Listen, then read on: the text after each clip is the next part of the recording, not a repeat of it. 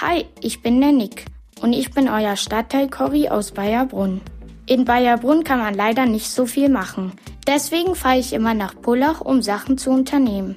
Am Montag war ich zum Beispiel Eis essen und habe mir ein Erdbeereis bestellt. Außerdem gehe ich in Pullach ins Fußballtraining. Aber es ist nur Training, weil es keine Spiele gibt. Und manchmal machen wir auch eine Radtour an der Isar.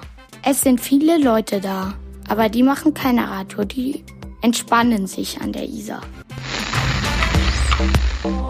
Hallo, ich bin die Maria und eure Stadtteilkorrespondentin aus Obermenzing. Gerade ist das Wetter ja so schön, dass ich letzte Woche ziemlich oft am See war.